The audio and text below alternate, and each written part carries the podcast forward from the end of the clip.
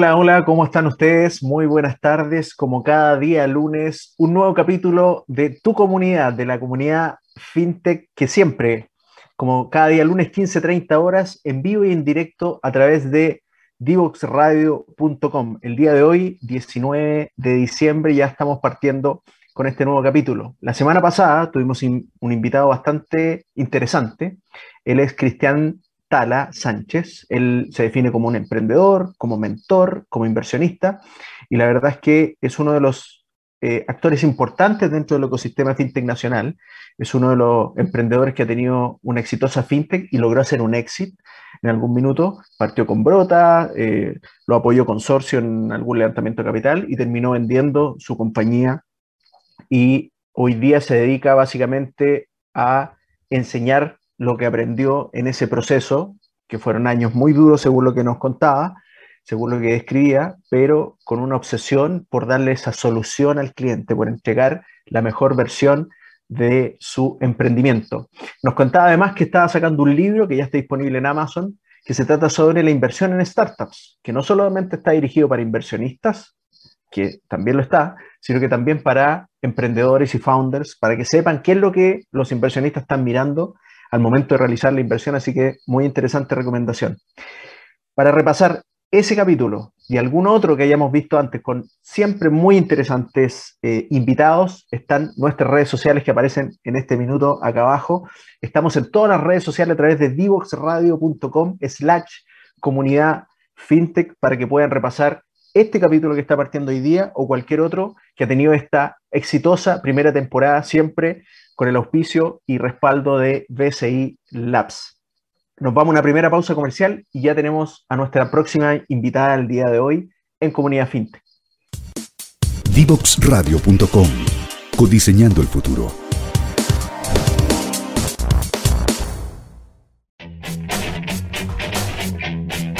Divoxradio.com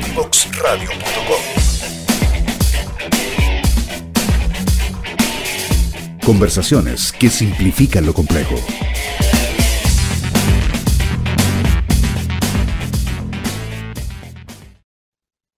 Y ya estamos de vuelta después de la primera pausa comercial acá en Comunidad FinTech, como siempre, como cada día lunes, en vivo y en directo por divoxradio.com y con el alto auspicio de DCI Labs, a quien le agradecemos esta primera temporada. El día de hoy tenemos a una tremenda invitada, ella se llama María Asunción Lyon, es gerente del Centro de Excelencia de Agilidad Corporativa del BCI. Y hoy día vamos a tener una amena conversación sobre el concepto este que está tan de moda ya hace algunos años, que es la agilidad. Y cómo es el desafío de generar valor a través de la, de la agilidad como capacidad. ¿Cómo estás, María Asunción? Muy bienvenida a Comunidad FinTech. Hola, Juan Pablo. Súper bien, muy contenta de estar acá me encantan estos espacios de conversación y de traspaso de, experiencia. Así que contenta, dispuesta a conversar todo lo que sea necesario para, ayudar a, la gente que está escuchando y, poder traspasar algunas buenas ideas y otras no tanto. Perfecto, y nosotros te agradecemos también que tengas la disposición a poder traspasar tu conocimiento como gerente de excelencia del Centro de Excelencia de Agilidad. Primero que todo, eh, María Asunción, ¿qué es la agilidad o qué es el, esto tan bullado, el agile que estamos escuchando en, todos lados ya. Sí, sí, hace, hace poquito se puso mucho más de moda después de la pandemia, esta cosa como que surgió y saltó fuerte. Eh, y en realidad la agilidad desde, desde nosotros como BCI, la verdad, eh, lo consideramos una capacidad. Eh, y es la capacidad de poder estar siempre en constante movimiento, pero generando valor continuo y haciendo que eh, sea de la manera más efectiva posible. La palabra efectividad suele usarse poco y cuando se usa, se usa pensando en, eficiencia, ¿no? Y esto tiene que ver con entregar valor real a la persona que está al otro lado, claramente al menor esfuerzo y costo posible. Pero, pero esa capacidad de estar entregando continuamente valor eh, y, y en espacios sobre todo inciertos como hoy día pasa, no es una capacidad sencilla, porque además cuando lo pensamos a nivel de una corporación, suena mucho más complejo que si pensamos que esa capacidad la tienen que tener las personas. Entonces, cuando hablamos de, agilidad, hablamos que esto debiese ser parte del haber, ¿cierto? De una persona, de un equipo o de una organización. Eh, como, como, la palabra capacidad también involucra muchas cosas, creo que es importante también definirla. eh, que tiene que ver con esta capacidad de hacer, ¿no? De lograr algo. Eh, tengo que saber hacerlo, tengo que querer hacerlo y tengo que poder hacerlo en el sentido de tener todas las habilidades para. Entonces es más complejo aún. Finalmente esto es sistémico, ¿no? Eh, pero, pero es muchas cosas. Cuando te, lo digo así suena como, bueno, ya, ¿y entonces qué es? Claro, es que me llama la atención, María Asunción, de que generalmente el, concepto de agilidad está relacionado a la tecnología. Aquí no la nombraste en ningún momento, no, la nombraste, y es porque efectivamente ustedes están aplicando agilidad no solo en ámbitos tecnológicos. Claro, porque tiene que ver con esto que te digo yo, la capacidad de una persona a adaptar, no solamente adaptarse, ¿ah? a estar en constante movimiento, aprendiendo de lo que va pasando en el entorno, la tiene que tener cualquier persona, independiente que sea de tecnología o no sea de tecnología. Y si yo tengo que entregar valor, puedo entregar valor a un cliente final, externo, a un cliente interno, a, otro tipo de stakeholders, ¿cierto? A otra persona, a otro tipo de personas importantes a las que yo entrego valor. Entonces, no tiene que ver solo con tecnología, nació ahí eh, por el problema que había de la velocidad, ¿no? que era muy, muy difícil hoy día poder lograr rápidamente, sobre todo hoy, pero hace muchos años atrás, era difícil poder lograr rápidamente llegar con algún desarrollo al mercado y la, agilidad lo que logró, la forma de hacer agilidad, logró hacer que ese, ese, espacio se acortara. Pero todos los principios que tienen detrás la agilidad, que, tiene que ver con esto que te digo yo, de la capacidad real de ir conectándome con lo que va pasando, aprendiendo de eso y generando valor, es lo que se llevó y se extrapoló hoy día a todas las personas.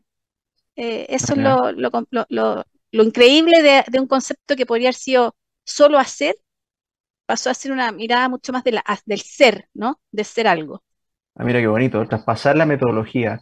Esta metodología, por lo que yo recuerdo, había nacido de la problemática tecnológica donde tú encargabas un proyecto al área de tecnología, seis meses después te entregan algo que no era lo que tú necesitabas. Que no era, exactamente. Exacto. Entonces, eh, una de las metodologías es que efectivamente tú vas viendo paso a paso eh, cómo esto va avanzando y con distintas miradas además. ¿Cómo, cómo lo están viendo ahí? Con respecto a otros temas, no necesariamente tecnológicos. Sí, mira, nosotros lo que hemos, hemos empezado a, generar ha sido eh, la capacidad de mirar punta a punta los problemas. ¿ya? O sea, primero ser capaces de levantar bien el problema que queremos resolver del cliente o del usuario, de la persona que tengo al frente. Luego que levanto ese problema y lo entiendo, poder juntar a todas las, distintas áreas de la, de la, de la corporación que pueden solucionar ese problema de manera conjunta. ¿ya? Los sentamos en una misma mesa, que en realidad es más que una mesa porque son muchos equipos, mirando eso con un mismo propósito. Eso ya es un cambio importante porque antes, como decís tú, se lo dábamos, le pedíamos un pedacito a uno, un pedacito a otro, un pedacito a otro. ¿ya? Y, y, ojalá al final tuviera algo coherente entre las tres cosas. Hoy día tú le entregas un problema a un equipo, le das la autonomía para que ese equipo pueda encontrar distintos, distintos caminos para resolver el problema, pero además lo instas a que lo haga a través de hipótesis, a través de experimentación continua, poniendo al cliente sentado en la mesa.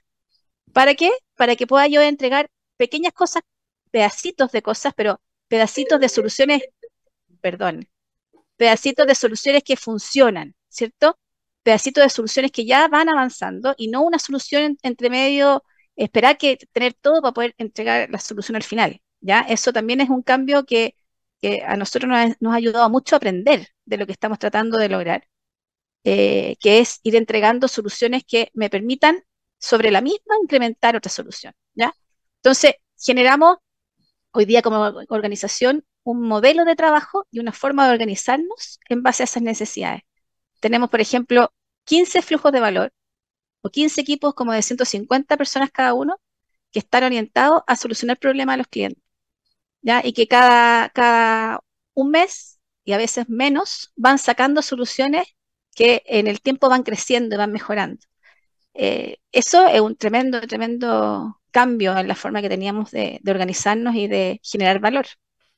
A mí lo que me parece genial y fantástico es que hoy día exista una, gerencia de, de, excelencia, de agilidad corporativa, digamos, o sea, la metodología está definida como algo corporativo. ¿Cuántos años tiene esta gerencia? ¿Y cuántos años llevas tú en la gerencia también? Sí, nos llevamos mucho tiempo, son cuatro años, pero la verdad que venimos como, como empresa hace mucho tiempo ya trabajando siempre en hacer las cosas de manera distinta. siempre probando formas distintas. Eh, partimos con Lean hace muchos años, después Lean Management, que tiene que ver con esta forma de gestionar a las personas de manera distinta. Y terminamos en esto, que, partió como en el año 2017, más o menos, cuando empezamos a generar las formas de trabajo ágiles. Pero hoy día ya no hablamos de las formas de trabajo. Entonces, cuando entendemos que es una capacidad que ayuda a que la estrategia de la corporación realmente se produzca, entendimos que necesitábamos una gerencia, ¿cierto?, que mirara esto corporativamente y que llevara estos principios, esta coherencia, esta consistencia a toda la organización. ¿ya? Eh, entonces, el, el, objetivo es bastante potente porque tenemos que hacer que la organización sea ágil y, y, no solamente tener formas de trabajo ágiles o metodologías ágiles, sino que una organización capaz de estar en constante aprendizaje, moviéndose, cambiando, siendo flexible, eh, así que muy, muy entretenido. Y yo estoy desde el principio. Ah, ya, ¿tú, tú naciste ahí en... ¿Tú llevas más tiempo en BCI o llegaste sí, llevo, BCI a cargo? No, no, llevo 25 años en el BCI. Ah, 25 años en el BCI, ya. Sí. y he hecho de todo, así que eso me sirve porque conozco los distintos ámbitos de, y además, de y además que eso es muy importante porque tú tienes que reunir a la gente de distintos lugares, de distintas áreas. Exactamente. Ahora, ¿cómo, ¿cómo funciona? ¿Quién es el dueño del proyecto al final? Porque tú eres la encargada de coordinar, pero ah, tiene que haber un mandante, eh, tiene que eh, haber un Scrum, tiene que haber un encargado, digamos, un PMO, etc. Hay un, un, lote de jerga, digamos, muy, muy, de, muy de Agile. Sí. Cuéntanos un poquito cómo, cómo funciona ese, ese Fue bien divertido eso, ¿ah? porque las jergas nos costó un montón. De hecho, yo al principio me acuerdo que las queríamos poner en español y nosotros decíamos, no, ¿cómo de Scrum Master? Esto se va a llamar el maestro de la ceremonia. fue, fue bien difícil culturalmente traer no solamente la metodología de agilidad como tal, sino que todas las otras, como la transformación digital, trae consigo muchas, muchas nuevas especialidades, ¿cierto? Eh, no, no, ha sido fácil sumarlos a todos, pero hoy día te diría que una de las cosas importantes es que hemos logrado tener una organización que está basada en, en, la matricialidad, ya más que nada, eh, y en los objetivos. Eh, la estructura no te determina, ¿ya? Eh, yo que yo sea de, una, de un área o de otra, no determina cuál, es, cuál va a ser mi rol o cuál es la tarea que yo debo que, cumplir dentro de un equipo, ¿ya? ¿Quién, ¿Quién administra esa capacidad? Es el dueño del problema o del flujo de valor, que generalmente es el negocio, pero algunas veces resulta que puede ser, por ejemplo, el dueño del problema puede ser eh, a lo mejor alguien que está, que tiene que ver con el canal, ¿sí? O, alguien que tiene que ver con eh, algo tecnológico, con alguna habilitación técnica que necesitamos una capacidad que necesitamos resolver. A veces tiene que ver con que eh, son, son, por ejemplo, equipos más bien de, modelos de, datos. O sea, hemos hecho tantos tipos de equipos distintos como la cantidad de, problemas que puedan haber en BCI. ¿ya? Y cada uno de esos equipos, como te decía, tiene un líder de problema, por decirlo de alguna manera, porque no se llaman así, y adentro varios equipos. Y en cada equipo tú tienes gente que, como dices tú, un Scrum que está mirando que esta forma de trabajo se vaya dando y los principios de la agilidad se vayan sumando en la forma de pensar. Tienes un Product Owner, que es el dueño como del, de la solución que queremos empezar a, a, pilotear, ¿cierto? Tienes un Technical Lead, que es la persona que va a estar mirando si técnicamente puede funcionar. Y tienes un equipo que, es un equipo de desarrolladores, equipo especialista, que va desarrollando la solución, ¿sí? Eh, hay más gente, que son un montón de otras personas que, están alrededor de estos equipos ayudando y facilitando que esto funcione. Entonces es una tremenda, es un tremendo músculo, ¿ya? Eh, que, va, que cambia, lo bueno es que cambia su objetivo cada Q. Entonces yo puedo haber terminado algo y después ahora tengo otro objetivo. Entonces, pero el equipo se mantiene yo sigo trabajando como un equipo que aprendo de, ellos como, equipo, ¿cierto? Entre nosotros, que vamos generando cierta madurez en lo que sabemos hacer, eh, pero puedo tener desafíos distintos y no necesito eh, solamente estar trabajando en un tipo de producto o en un tipo de canal, sino que eh, generas capacidad, que eso es lo interesante de esto. El, generar capacidad me suena como que tienes que generar el músculo. ¿Qué tan desarrollado está el músculo después de cuatro años en BCI? Eh, está desarrollado, pero falta mucho, falta mucho, porque como te decía, esto es un cambio cultural súper fuerte. Necesita, hay, hay muchos habilitadores para que esto funcione, que tienen que estar eh, como, como al mismo tiempo siendo, funcionando juntos, digamos, ¿ya? Toda la parte cultural que, viene asociado a todo lo que es como yo desarrollo el talento, cómo lo capturo, cómo lo mantengo, ¿cierto? Toda la parte también habilita, la habitación técnica que ha ido como en el tiempo avanzando, para que podamos ir haciendo estos experimentos, estos pivoteos y estos cambios de cosas, necesita una capacidad técnica que no es tan fácil producir. Y un, del punto de vista de los procesos, piensa en una organización de 12.000 personas que tenía procesos súper establecidos, lo difícil que es pasar de, algo que, no podía no funcionar nunca, o sea que la calidad tenía que durar eternamente, que tenía que tener 50 millones de vistos buenos, que eh, todo tenía que pasar, pero así con, sin un pelo de, de, ¿cómo se llama?, de riesgo, a algo que fuera mucho más flexible, que la verdad que se saltara más, o cinco o, más veces los distintos eh, vistos buenos, pero, pero no en pro de, de hacerlo mal, sino que en pro de probar, ¿cierto? De poder ir en corto, claro, ir en corto, ver si funcionaba y para, más que equivocarse, probar si funcionaba o no funcionaba, finalmente una consecuencia de probar. Y ese aprendizaje lo adquiríamos y dado eso, trabajábamos en el proceso. Entonces, eso ha sido súper lento, el hecho de, de, poder desde el dato y desde el aprendizaje validado, ¿cierto? Ir haciendo los cambios en la organización y no imponerlo o impulsarlo desde como la creencia o desde la metodología o desde el concepto, porque eso claramente no llegaba ni a la esquina, o sea, los dos días la vuelta para atrás era súper rápida. Entonces, todo ha sido eh, bastante más pull, no tan push, ¿no? Ha sido todo en prueba y error, todo vamos viendo, mostremos el valor. Eh, entonces, yo diría que hoy día eh, técnicamente hablando, tenemos una muy buena capacidad, hemos desarrollado muchas capacidades técnicas y también capacidades en los equipos. Tenemos un grupo de equipo que, puede funcionar en base a cualquier desafío mucho mejor armado que lo que había hace años atrás.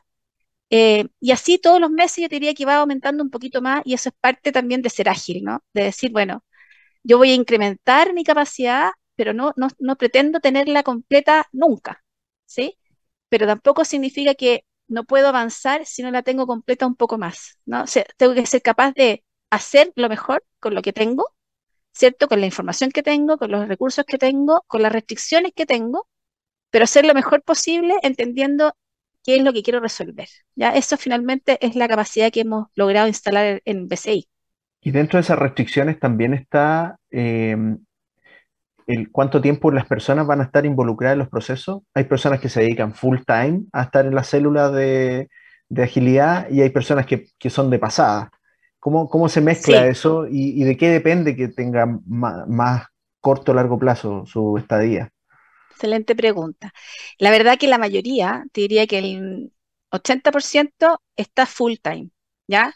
Porque como te decía, entre un Q y otro hay nuevos desafíos, pero siempre hay desafíos. Y por ahí está la capacidad de hacer. Eh, pero sí hay gente que entra y sale porque se va moviendo entre desafío y desafío, ya entre un, área de un problema u otro de un problema. Y eso es porque hay restricciones de capacidad y más que de capacidad número, de capacidad eh, especialidad, ¿ya? No todo el mundo sabe de todo, no todo el mundo tiene la, mirada de, eh, de, todos los procesos o de todos los tipos de productos, hay algunos que saben mucho de back, otros mucho de front, ¿cierto? Para los que, para los que construyen. Entonces, sí, sí hay gente que se va moviendo entre Q y Q dependiendo del desafío. Ahora, ¿cómo se va definiendo quién se mueve a dónde? Primero, nosotros tenemos una planificación trimestral como banco que, que baja a los distintos equipos a través de los distintos líderes. ¿ya? Y esa planificación trimestral también lo que hace es ubicar y reorganizar las capacidades. No las capacidades que son fijas, sino que las capacidades que son más volátiles. ¿ya? Eh, pero eso en conjunto con los distintos habilitadores. Por ejemplo, yo soy la que habilito las capacidades de los coaches ágiles y los Scrum Master. ¿sí? Yo, yo voy viendo dónde sí, dónde los pongo, dónde no los pongo, pero no lo veo sola. Lo vemos junto con mi triada, que son la gente técnica, la gente de negocio, y lo vemos en base a las prioridades que nos da el QBR, ¿cierto? El área de planificación. Entonces, es, algo bien conjunto. Maravilloso. María Asunción Lyon, gerente Centro de Excelencia Agilidad Corporativa de SI. Eh, muy interesante conversación y ya nos vamos a la primera pausa comercial, que se pasa muy rápido, ¿viste? Así que ya estamos de vuelta con la segunda parte de esta conversación. Divoxradio.com Codiseñando el futuro.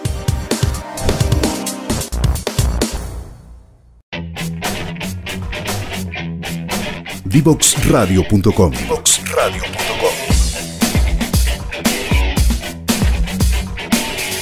Conversaciones que simplifican lo complejo.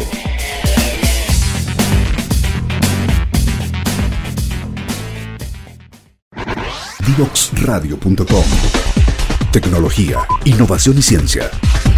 A un solo clic. Y ya estamos de vuelta en Comunidad FinTech después de nuestra segunda pausa comercial. Estamos en una conversación súper interesante con María Asunción Lyon. Ella es gerente del Centro de Excelencia y Agilidad Corporativa del BCI y hoy día estamos hablando de, qué? de agilidad. Cómo este desafío para generar mayor valor a través de este músculo, de esta capacidad de ser ágiles. Eh, María Asunción, todo esto que estamos hablando, esta metodología ágil, em, me imagino que ya hay ciertas áreas del banco que ya lo están aplicando de manera continua, que ya no hay que estar pinchando, sino que ya están corriendo con colores propios. ¿Cómo ha sido esa experiencia y cuáles son tus ejemplos más, eh, más emblemáticos? Y ha sido súper interesante porque partimos claramente con toda la, la, parte más de desarrollo de productos digitales y todo lo que sale hacia el cliente y ahí están las, las 15 flujos de valor que te decía, los 15 problemas que existen. Pero, pero como todo el resto del sistema tiene que funcionar al mismo ritmo, con los mismos principios, con esa misma capacidad para que realmente esto funcione como un, sistema unificado, ¿cierto? Que genera en torno al valor, ya que eso es lo que buscamos, empezamos a trabajar con otras áreas sin saber cómo hacerlo, ¿ya? Eh, porque, claro, teníamos que llevar estos principios, algunas prácticas y darle un poquito más de velocidad, pero no a la velocidad de rapidez, sino que velocidad como a la, entrega con, una mirada distinta de lo que era la efectividad del área. Y partimos por áreas como planificación. La primera en realidad fue la, área de gestión de personas. Y hoy día la gestión de personas tiene equipos que no son exactamente células, pero son equipos que trabajan, nosotros le llamamos con una metodología lean ágil ¿ya? Que tienen ciertas prácticas de agilidad y que trabajan con cadencia, con, con una mirada de, de, por ejemplo, de planificación por Q, tienen sprint, tienen eh, especies de PO, no tienen Scrum Master, pero tienen gestores ágiles, entonces con, una, con un sabor de agilidad distinto. Después de eso nos fuimos al área de planificación, que también es un área que es transversal y que también de alguna manera necesitábamos que estuviera dentro de esa cadencia, ya con, el mismo, con la misma mirada y también ellos también tienen equipos de planificación que funcionan interconectados a través de los distintos eh, flujos de valor en este caso. También tienen sus sprints eh, funcionando de una forma distinta. Hasta Contraloría tenemos hoy día funcionando así. Y lo último, lo último que hemos estado, estamos piloteando, que espero que funcione en el corto plazo, es todo lo que es el growth, que es la, parte de la comercial de todo lo que sacamos. ¿ya? El growth digital hoy día ya está funcionando con CRM 2.0, con toda una, una, además, una tecnología habilitada para, con equipos más pequeños que se suman como hasta otras células, como por decir minicélulas, ¿no? Que ayudan a esta mirada más de punta a punta y que también están funcionando de una manera ágil con otro sabor. Entonces tenemos, por lo menos, tenemos varios sabores distintos y la verdad que yo espero tener un sabor por casi por cada equipo que uno tenga distinto, porque cada uno va a hacer su propia forma de ser ágil, ¿no? Así que eso, muy interesante ha sido las distintas formas de, llegar con la agilidad.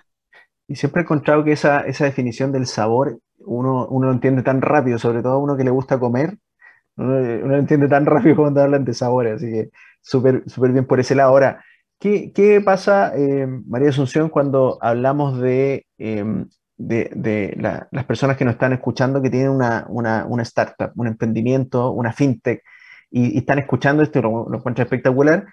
Mucho de la, de la fintech, la startup, tiene algo, tiene este tema de agilidad, de moverse rápido, de cambiar. Pero, ¿qué, recomendaciones le darías tú a esta, a esta startup que, que, están escuchándonos hoy día? Sí, la startup o los emprendedores, para mí, por su concepción es netamente ágil. Ellos ya tienen la capacidad de agilidad porque en general están pensando siempre conectados, muy conectados con lo que está pasando, están siempre eh, orientados a a ir con la, con la mejor información, pero no la mayor información, eh, son orientados al riesgo, toman decisiones, están, están muy eh, asociados y buscando feedback permanente de lo que necesita el cliente. Así que desde ese punto de vista, te diría que ellos tienen una super capacidad de agilidad. Ahora, si yo me relaciono con algunos y de hecho eh, soy mentora de, de UFunders que trabaja para, para poder fundear, ¿cierto?, a distintos emprendedores. Y en general, los temas que, que, uno ve en las startups que, falta poquito darle más vuelta, por ejemplo, son las, a las estructuras.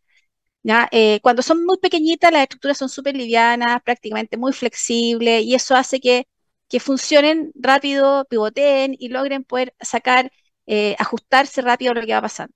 Pero cuando empieza, a medida que empiezan a crecer, empiezan a tener los mismos problemas que tiene una organización como la nuestra que está tratando de pasar de ser grande a ser una organización más flexible, ¿no? Y ahí eh, el mantener a los equipos trabajando con un solo foco, con una mirada, una mirada también eh, de, espacios de tiempo y, incremental, que como lo es la agilidad, permite mantenerlos ordenados frente a un mismo propósito. Eh, entonces yo desde ese punto de vista creo que más allá de que la estructura a lo mejor va generando cierta entropía en el crecimiento de la estructura en la startup, el hecho de tener pequeños equipos simple, me refiero a más de 8, 10 personas, pequeños equipos concentrados en un mismo propósito, trabajando eh, en cortos periodos de tiempo, donde puedan cada cierto tiempo hacer ese seguimiento, ir, ir ajustando en base a lo que van probando y lo que van viendo, eh, no, no, perderlo, ¿ah? no por el hecho de crecer, empezar a transformarse en equipos de proyecto, con alta necesidad de dar cuenta, porque empiezan a cambiar todo el concepto y como que involucionan, ¿no? en vez de seguir pensando en que se mantienen chiquititos, ¿ya? Eso es súper importante, creo, como, como, como un cuidado de las startups de seguir teniendo. Ahora, ahí, dale, dale, dale. No, que te decía que una cuestión interesante también es, sentir que en el fondo em, eh, este tema de la agilidad permite hacer un descubrimiento. O sea, no es que, no es que uno aplique una fórmula a, toda a todas las áreas el mismo molde y eso vaya resultando, sino que efectivamente esto es un proceso que, que la agilidad es el puntapié inicial nada más, ¿no? Exactamente. O sea, lo bueno es que la forma de trabajo se va adaptando también a lo que te sale mejor. O sea, así como tú lo haces con el producto o con lo que, con, lo que estás tratando de, solucionar, ¿cierto? Con, la, con las soluciones que estás tratando de experimentar, lo haces también con los equipos. Entonces, darle, volver a darle ese poder a las personas, a los equipos, a, autogobernarse, ¿cierto? A administrar su capacidad, a ser capaz de pivotear y cambiar en, base a cierta autonomía. Eso es súper importante. Y, de nuevo, las startups chiquititas o cuando empiezan las tienen. Con el tiempo eso lo van perdiendo. Entonces, una cosa es el control, el orden, y otra cosa es mantener esa capacidad de que cada equipo tenga su propia autonomía, claridad ante todo del objetivo y ajustarse cada cierto tiempo y ir mirando como todos juntos, cada cierto tiempo como esto va, va generando ese objetivo que, quieren resolver. Hay hartas eh, metodologías que les pueden ayudar. ¿ah? Eh, Eso, podríamos revisar algunas alguna de las metodologías que le pueden ayudar. Design Thinking, por ejemplo. O el mismo link que algo, algo habías comentado. ¿Nos puedes contar de qué se trata el Design Thinking? Tal cual, mira. Eh, de hecho, yo, yo, a mí me parece que las tres en conjunto pueden ayudar mucho. Design Thinking lo que hace es como, todos son de proceso iterativo, ¿ah? toda es búsqueda, toda tiene que ver con prueba y error, ¿sí? Eh, y todo va a ir creciendo en base a lo que voy experimentando, es como aprendo sobre lo mismo. Y en el caso de Design Thinking, lo que busca entender son eso, esas necesidades, es lograr entender dónde están esos problemas. ¿ya? Cuando yo quiero entrar a un mercado o quiero innovar en el que ya estoy, Design Thinking me ayuda a encontrar problemas porque miro desde otro punto de vista que hasta antes de eso no había visto. ¿okay? Entonces es capaz de encontrar ese problema. Después está la metodología de Lean Startup, que también de manera iterativa lo que hace es probar distintas como hipótesis de negocio, ¿ya? Que hace, que, que este problema, pero ver qué tanto tracciona. Porque yo puedo tener un montón de ideas, pero que al final como negocio, eh, finalmente no, no, no llegas a traccionar con el cliente, no llega a ser algo que sea vendible, ¿no? Que alguien lo quiera comprar. Entonces, la metodología Lean Startup, dado un problema, te ayuda a encontrar distintas soluciones y a probarlas y testearlas en el mercado de manera de saber si hay un modelo de negocio detrás. Y finalmente está la metodología Agile, que no tiene que ver con la capacidad de agilidad, es una metodología, o sea, tiene que ver, pero es otro nombre, ¿sí? Que es la metodología de desarrollo, que también es iterativa y que también lo que hace es, en base a, prueba y error, nuevamente ir sacando pequeñas soluciones que funcionan por sí solas, pero que van incrementándose en base al aprendizaje que yo voy teniendo eh, afuera. O sea, por ejemplo, este es un ejemplo que van todos los agilistas. Eh, necesito transportarme, la típica cosa, y salgo con un monopatín, porque igual me sirve, aunque yo sé que lo mejor sería salir con un auto, pero como no sé todavía qué tipo de auto es y no tengo las lucas, salgo con un monopatín. Sigo trabajando con el cliente y entendiendo que eh, lo que quiere, ya la, bicicleta me sirve, pero además que le gusta el color azul. También empiezo a entender que eh, la velocidad le da susto, ¿cierto? Empiezo a entender que le gusta andar acompañado. Entonces, pues me voy a una moto, pero una moto con doble espacio, ya con dos personas. Eh, pero una moto que no sea muy veloz, y así hasta que recorro eh, con él tanta información y tanta y tanta tanto feedback que logre llegar a lo mejor eh, en, un, un, plazo a lo mejor más corto que si me hubiera sentado a tratar de hacer el auto del principio, pero le voy entregando valor, le voy entregando soluciones antes de llegar a este auto, ¿sí? Que al final igual le entrego un auto, pero un auto que lo creó él mismo, ¿sí? Y, eso tiene mucho más valor que cuando lo haces tú. Entonces, ahí tienes tres grandes metodologías que desde entender qué es lo que quiero hacer, qué problema quiero resolver, hasta cómo y cómo desarrollarlo, entre las tres cosas, eh, ayuda a cualquier persona que quiera partir con un negocio. Maravilloso, eso era el Design Thinking, Lean, Lean Startup y el Agile. Esos eran los tres. Exacto, los tres, los tres. Los tres abordan cosas distintas, pero en la suma, finalmente, eh, es lo que genera el mayor valor para, para tu negocio o lo que tú quieras producir, digamos. Perfecto. Oye, eh, eh, María Asunción, bueno, ya llevamos cuatro años, o llevas tú cuatro años en, en esta cargo esta gerencia, que ha crecido muy rápido, que han desarrollado músculo. ¿Qué es lo que están viendo? ¿Cuáles son los desafíos a los cuales se van a ver enfrentados? O ya se están viendo enfrentados hoy día, pero ¿qué están viendo hacia adelante también con respecto a, los desafíos de, de, de estas metodologías aplicadas en BCI? Sí, hay varios. El primero es que esto, claro, como se está llevando a toda una corporación y estamos pensando en ser una organización ágil, y se está pensando en general ser una organización ágil, eh, el poder de escalabilidad o de escalar esta capacidad eh, hoy día es limitado, ¿ya? Entonces, ¿cómo somos capaces de, de, poder llevar esta capacidad, escalar esta capacidad a un costo más, más bajo y más simple? Hoy día, por ejemplo, el hecho de que tengamos que tener equipos de 10 personas con un montón de gente alrededor ayudando a que esto funcione no es barato. ¿ya? Eh, no es barato para las primeras cosas, sí, y para todo esto que estamos sacando, sí, pero si queremos escalarlo a todo lo que hagamos y a todas las otras áreas, y con, tenemos que buscar un modelo que sea más liviano, eh, más fácil, básicamente, más simple. Tenemos, eh, estas formas de trabajo hoy día igual son bastante disciplinadas, eh, con hartos roles, con harta, harto artefacto, harta ceremonia, entonces, y está súper bien, pero cuando ya tú ese músculo lo sabes, ya no necesitas tanta cosa, entonces empezáis a sacarte los parches, probablemente, ah, ya no usáis todas las mancuernas, ya no, ya empezáis a sacarte cosas, al principio vais con el, equipo completo. Entonces, esa, eso es lo primero, es como entender cómo empezar a desplegar esta capacidad de una manera más simple, más liviana. Em, y lo otro es el talento, porque la guerra por el talento hoy día está feroz, feroz, feroz, feroz. La gente que, o sea, el que quiere tener pega, por favor, estudie cualquier cosa que tenga que ver con, con las tecnologías digitales o con eh, la transformación digital.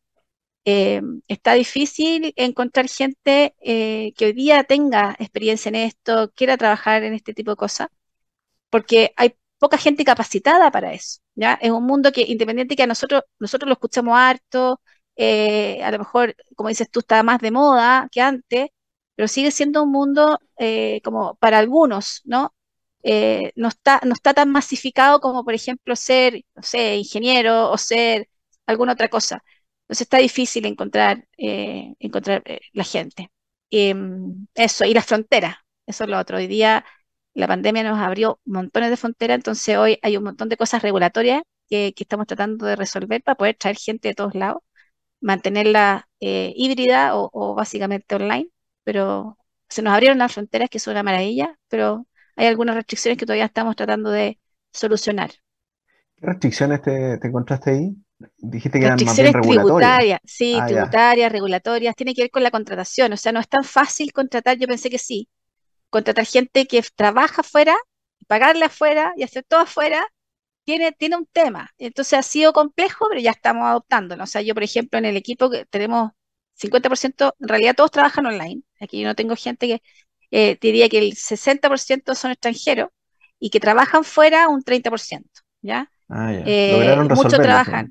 Logramos resolverlo, pero todavía hay algunos, algunos ajustes, ya que estamos en eso, no ha sido tan fácil. Además es más caro, es mucho más caro, eh, porque eh, casi que uno tiene que pagar doble, por decirlo de alguna manera, ¿ya? Ah, Tienes que tener como una, un, área, una empresa al otro lado de, de, gestión de personas o de recursos humanos que habilite que haga todo lo que tú no haces allá, ¿sí? perfecto. Por una cosa regulatoria. Eh, pero, pero son parte de, esto, de esta apertura del mundo mundial, que encuentro que es maravillosa, eh, y que, hay que hacerse parte de eso y además beneficiarse de eso. Claro, y permite importar talento también. Exactamente. María Asunción, tú hablaste de los rituales, que es algo muy, muy típico de esta metodología de agilidad. Eh, hay, uno en particular y es que tiene que ver con una reunión diaria, la, la primera de la mañana, donde se repasa todos los todos los pendientes y, si es que alguien necesita algún, eh, pedir ayuda. ¿Nos podrías contar un poquito más de ese ritual y de algunos otros que existen en esta metodología que son súper necesarios para que finalmente el resultado sea el que esperamos? Sí, mira, si tú lo miras en un ciclo, eh, hay, hay algunos que tienen que ver con eh, como cosas que tienen que ver con planificación, ¿cierto? Toda la parte como de planificación, ahí están el Inception, que es un lugar donde te bajan todo lo que, los objetivos, después hay otros que tienen que ver con pesarlo, eh, otros que tienen que ver con eh, poder destinarle eh, y claridad de cuántas cosas vamos a hacer como equipo, definir nuestro backlog. Hay varios eventos, ¿cierto? O rituales que están al principio en la parte de planificación. En la parte de desarrollo tienes algunos que que en general tienen que ver, como dices tú, como con este, no, sé si seguimiento, pero con esta, estamos constantemente conectados, ¿sí? Después hay otros que tienen que ver con cómo yo soy capaz de conectarme con el cliente, ¿sí? Final, o con el cliente interno, y estoy con review, con otro, otro tipo de, eventos que me ayudan a, mantener ese feedback. Y al, al final, al final, cuando ya lo saqué, tienen que ver eventos que ayudan como a, replantearse y a mirar hacia el pasado, pero mirando al futuro, decir, bueno, ¿qué hice bien? ¿Qué hice más o menos? ¿Y qué tengo que mejorar y hacer diferente? ¿Ya? Y que son ahí, son las retrospectivas, ¿sí? Entonces, en ese flujo tienes cosas que haces previo a partir de desarrollar, cosas que haces durante el desarrollo y cosas que haces post. Eh, son, pero no son tantas, deben ser, son como cinco básicas y algunos le ponen un poquito más, unas tres o cuatro más. ¿Y ¿cómo ha sido el feedback de la gente cuando se ha ido eh, involucrando a este proceso de, agilidad? Estas personas que trabajaban, tenían una metodología de trabajo tradicional y de pronto son invitadas a participar. Eh, ¿cómo, ¿cómo, has visto tú, cómo ha sido ese feedback de la... Mira, al principio, al principio era como una necesidad porque veían que había una parte de la, del banco que se, que se reinventaba, ¿no? Era como los fancy, lo que lo estaban haciendo, lo que estaban haciendo la transformación y el resto era lo que se estaban quedando atrás. Entonces como que lo miraban así, casi como eh, necesario porque si no me iba a quedar fuera. Cuando recién llegaba esto y uno entraba a trabajar con ellos, eh, era como todo doble y, el sobreesfuerzo era tremendo porque en general la gente mantiene su forma de trabajo mientras prueba la nueva. ¿ya? Es poca la gente que dice, ya, a ver, vamos con esto, voto, suelto y sigo con lo que hay. Sino que es como que todos tratan de mantener las dos cosas por si acaso. Entonces el doble esfuerzo genera resistencia tremenda. Eh, y costaba verlo. Cuando logran ver el valor de que en realidad están haciendo cosas más pequeñas, con menos costo, costo en todos los sentidos, y están llegando con algo mucho más valorado por, la, por el otro lado, eh, sueltan rápidamente lo que sigue y hoy día, si tú les preguntas y te dicen, no, yo no podría trabajar diferente. O sea, es como que me sacaron una venda de los ojos y, no, no, no volvería atrás por nada del mundo, porque lo que hacía antes lo hacía solo, ahora como que no depende solo de mí, sé que somos varios los que estamos buscando lo mismo. Además, lo hacía con mi visión, mis supuestos, que tenía que, tenía que darme vuelta para atrás cinco o seis veces. Hoy día ya no lo hago en mis supuestos, sino que lo hago con como te digo, con este aprendizaje validado, con el supuesto del cliente aquí en mi cara. Mm. Eh, entonces, de verdad que ha sido ha sido súper beneficioso para todos los que lo, después de pasar por esa etapa como de resistencia, eh, no volvería nadie para atrás. Eso es lo que lo tengo sumamente claro. Siguen habiendo cosas que mejorar siempre, porque eso es parte de, pero la gente está muy contenta. Se sienten además más conectados, como te decía, con el problema, con lo que realmente, el, ya sé qué hago, por qué hago lo que tengo que hacer, para qué lo hago. ¿Sí? Antes, sí, lo hacía y súper, pero ahora lo hago, pero lo hago eh, feliz o más que feliz, lo hago muy consciente de para qué lo estoy haciendo. Entonces a veces incluso le pongo mi cuarta de milla más o voy y me siento en el del lado y hago lo que porque tiene que salir igual aunque el del lado no pueda llegar. Entonces es otra la concepción de mi trabajo y el sentido de por qué hago las cosas. Así que ha sido súper bueno desde ese punto de vista. Y otra cosa que genera resistencia también en, todo es el desconocimiento. Hay mucha gente que, probablemente veía estas metodologías y no, las conocí y por eso le genera temor también. Claro, ¿no? Y además que la gente que piensa que eh, el banco siempre ha sido exitoso. Entonces ya todo lo que he hecho hasta hoy día lo he hecho así y me ha funcionado. ¿Por qué me lo queréis cambiar?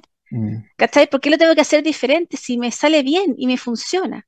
Y es porque no ven que están perdiendo oportunidades por hacerlo de una manera que sí funciona, pero funciona en el corto y funciona con, una, con un costo altísimo, con un tiempo altísimo, una latencia altísima, y que, y que, y que de aquí a un par de años más probablemente va a dejar de funcionar. Entonces, es ahí donde cuesta generar ese sentido de urgencia cuando lo estoy haciendo mientras te va bien. ¿Ya? Eh, cuando el, barco se hunde, bueno, todos se suben a lo que sea, pero en este caso el, bar, el barco sigue sigue, ¿cómo se llama?, surfeando la ola, y tú sí, pero la, ola que viene más atrás es más grande, tenéis que saber hacer el salto. ¿ya? Eso, eso fue súper difícil. Sí, y es súper importante también lo que decías del propósito, es distinto, como, como aparecía en el ejemplo de eh, poner ladrillos que construir una catedral. Eso hace toda la diferencia en términos de motivación, sobre todo a la gente. No, y sobre todo cuando la catedral eh, tiene que ver con las personas. Porque cuando yo entiendo que estoy solucionando un problema y no que estoy haciendo solamente ganar más plata para alguien, ¿ya? Eh, pucha, la catedral se, suena hasta, hasta casi como un sentido de social, ¿no?